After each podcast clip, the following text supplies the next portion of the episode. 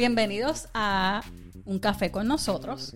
Es, es un privilegio para nosotras que nos abran eh, sus casas, sus carros, Sí. las computadoras, no sé, donde sea que nos estén escuchando o viendo. Te agradecemos. Y queremos darle las gracias por todo el apoyo que hemos recibido de parte de ustedes. Eh, gracias, sigan compartiendo, sigan dándole eh, like, subscribe eh, y, y denle reviews al podcast, porque entre más reviews tengamos, pues más arriba está el podcast y así las personas lo pueden escuchar. Más personas pueden escucharnos. Eh, exactamente. Bueno, Carol, antes de ir al, al, al meollo de la situación de hoy, Sí.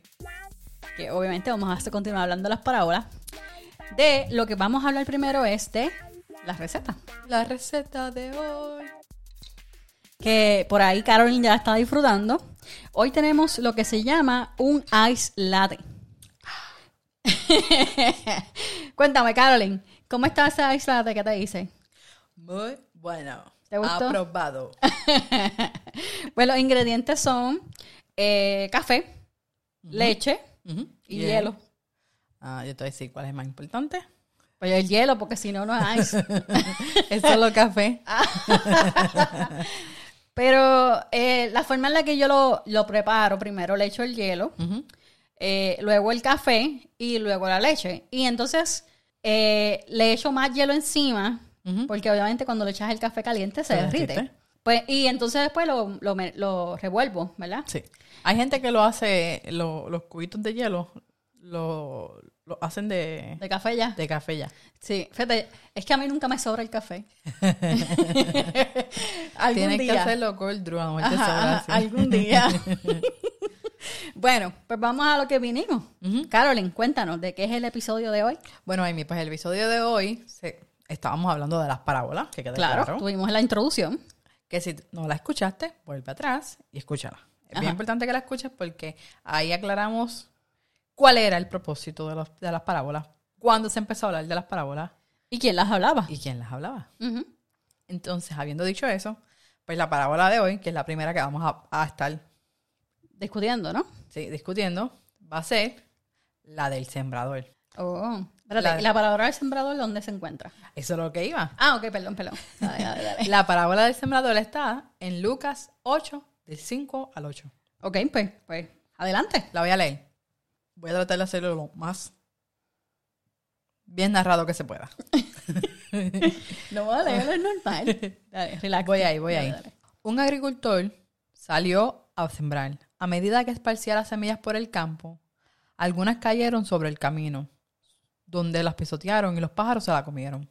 Otras cayeron entre rocas y comenzaron a crecer, pero la planta pronto se marchitó y murió por falta de humedad.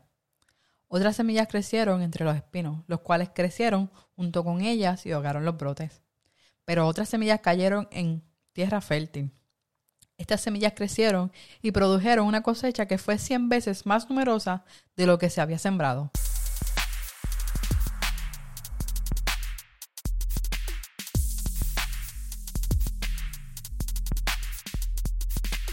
Pues vamos a hablar del contexto, Carolyn. Cuéntanos, ¿qué encontramos cuando estuvimos haciendo nuestra investigación, nuestra investigación? Cuéntame, ¿qué encontramos acerca de- del contexto histórico de por qué Jesús habló en, est- en esta forma, en esta parábola? Pues mira, lo que encontramos fue lo siguiente, Amy. Esto es bien in- interesante. Eh, ok, en Israel, ¿verdad? A principios de siglo, era, eh, se sembraba, ¿verdad?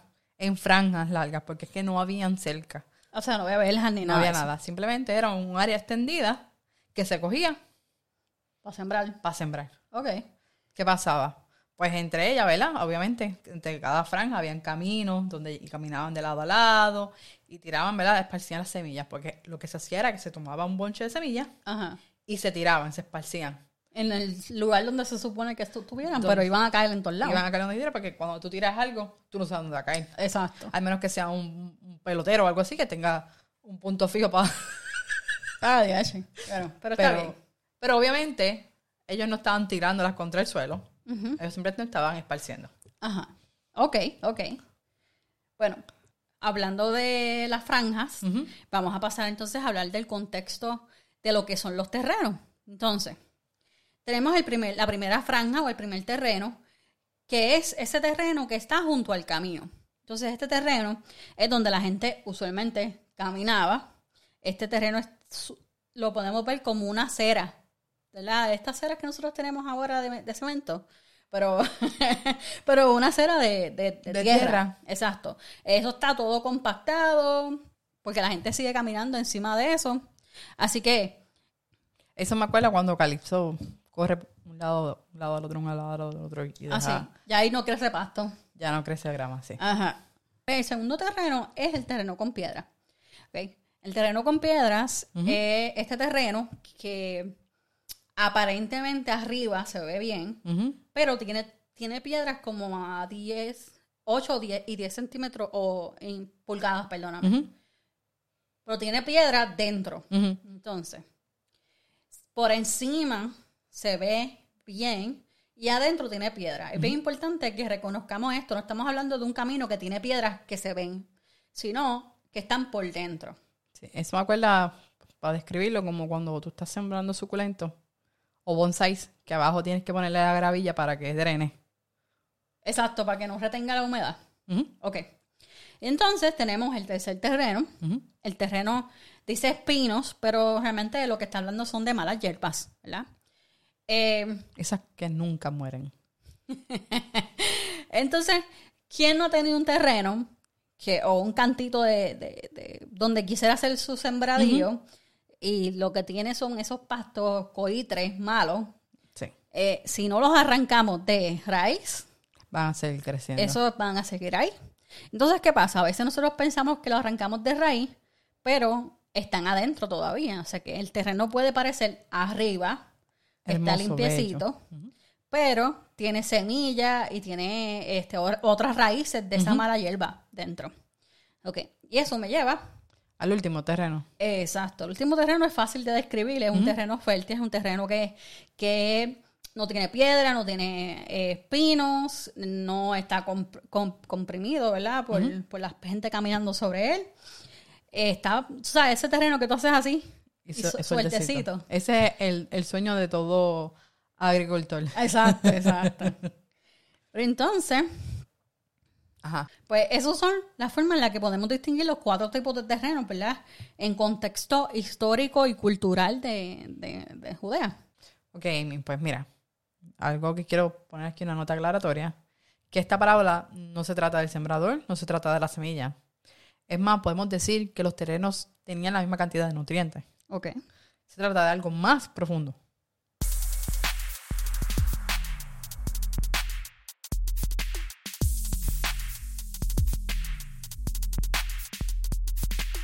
Ok, Amy. ¿De qué se trata? ¿De qué se trata?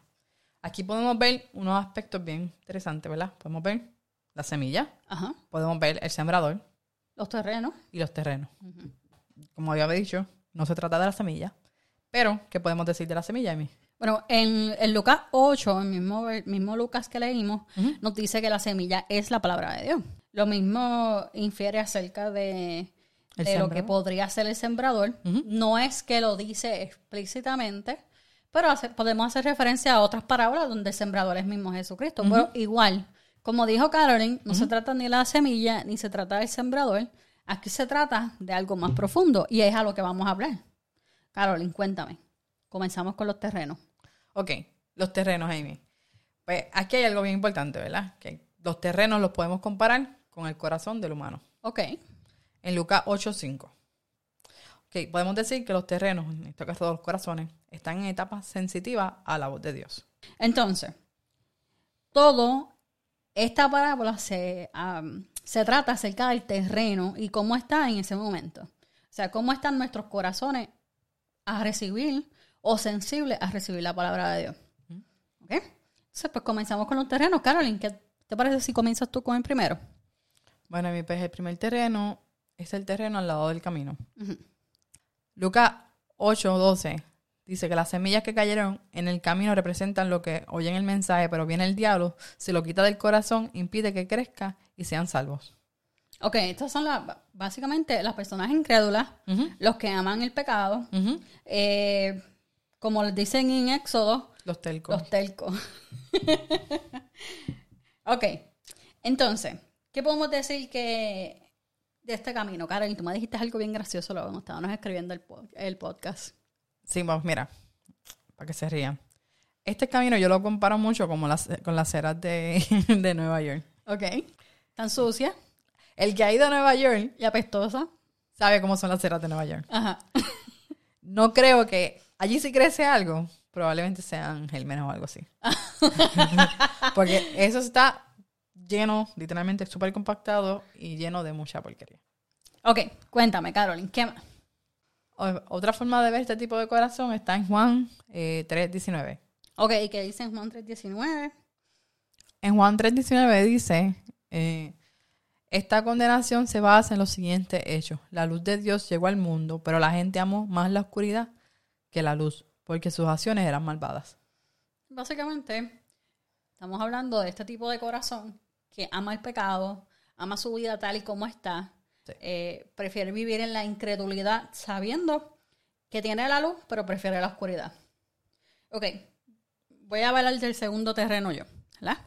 Segundo terreno es el terreno con piedra y ya les mencioné al principio que no estamos hablando de un terreno que tiene piedras que se puedan ver, sino estas piedras están escondidas adentro. Entonces, en Lucas 8:13 dice, las semillas sobre la tierra rocosa representan los que oyen el mensaje y los reciben con alegría, pero no tienen raíces profundas, cre- crecen por un tiempo y luego se apartan cuando enfrentan la tentación. A mí me gusta mucho cómo lo expresa en el Salmos 29, del 6 al 7, dice, ¿verdad? Y eh, suena un poquito fuerte, pero mira cómo, mira cómo dice eh, David. Que sean tan inútiles como la hierba que crece en un techo, que se pone amarilla a la mitad de su desarrollo, que es ignorada por el cosechador y despreci- despreciada por el que hace los manojos. Este tipo de corazón es el que muestra interés, está pompeado, voy a hacerlo ahí, voy a, a un- una predicación brutal el domingo y sale de la iglesia ahí bien pompeado, ahí vamos a orar, a ayunar, vamos a hacer todas las cosas. Y de momento se quedó. Se le fue el- la gasolina del motor. Son, yo lo comparo con esta gente que vive de experiencia en experiencia. Hay muchos así. Son gente que, que anda buscando una experiencia nueva, una experiencia nueva todo el tiempo. O voy a buscar un milagro, voy a buscar esto, voy a ver una profecía mensual, voy a, a recibir, no, voy a recibir una profecía mensual, voy a buscar mi milagro. Ah, Pero no hacen más nada. Sí, porque van de, de experiencia en experiencia. Si dicen que hay lenguas de, de fuego en un lugar, pues para allá. allá. Pero al día siguiente están por ahí como normal, como si nada. Eh, exactamente. solamente cuando están en el- allí en el momento, son la gente que sí ah, aplaude, celebra, pero no hace más nada fuera de eso. Exacto, porque yo lo digo que son personas como más emocionalistas, por decirlo así. Pues entonces, eso es lo que yo, y no, y no, no quiero que me malinterprete, yo creo en que Dios hace milagros. Sí. Yo creo en todos los dones del Espíritu. Sí. Eh, creo en las profecías, todo esto. Pero hay un- una línea bien delgadita entre tú creer en estas cosas y buscar la experiencia para poder sentirte que Dios te ama, para poder sentirte que, eres- que tienes una relación con Dios. Y eso no es así. No. Am, a veces se nos olvida que lo más importante es leer la palabra Exacto. y no vivir por emociones, porque si fuera así, pues, eh, cuando se acaban las emociones, ¿qué vas a hacer? Entonces, Amy, está el tercer terreno, que es el terreno con mala hierba. Ok. En Lucas 8:14, las semillas que cayeron entre los espinos representan a los que oyen el mensaje, pero muy pronto el mensaje queda desplazado por las preocupaciones, las riquezas y los placeres de esta vida. Así que esos nunca van a crecer. Quizás esta gente germina, ¿verdad? Esa palabra de Dios en ellos germina. No son como los incrédulos que no tienen ninguna germinación, ni tampoco son los experiencia junkies del terreno de piedra. Pero esta gente está tan enamorada del pecado tan, tan enamorada de, de, de las pasiones que trae el mundo que desechan esa semilla. O sea, cuando crece, la semilla va a estar mezclada con la hierba mala y, so- Ujú. y sabemos que la hierba mala cuando crece con cualquier cosa se lo come. Así que a mí me gusta mucho como Santiago lo dice. Santiago dice que es, son hombres de doble ánimo. Bueno, Amy, estos terrenos son ejemplos de corazones incrédulos. Ok. Podemos llamarle tres etapas de sensibilidad, pero al final ninguno da fruto. Exacto. No, no, no pueden dar fruto, definitiva.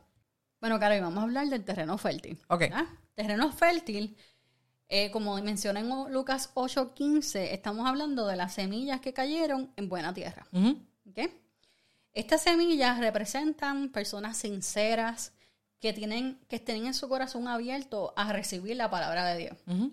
Eh, a mí me gustó mucho una definición que le dio R.C. Sprout, que dice que son personas que vienen con un corazón preparado tal que cuando escuchan el Evangelio reci- lo reciben con fe genuina.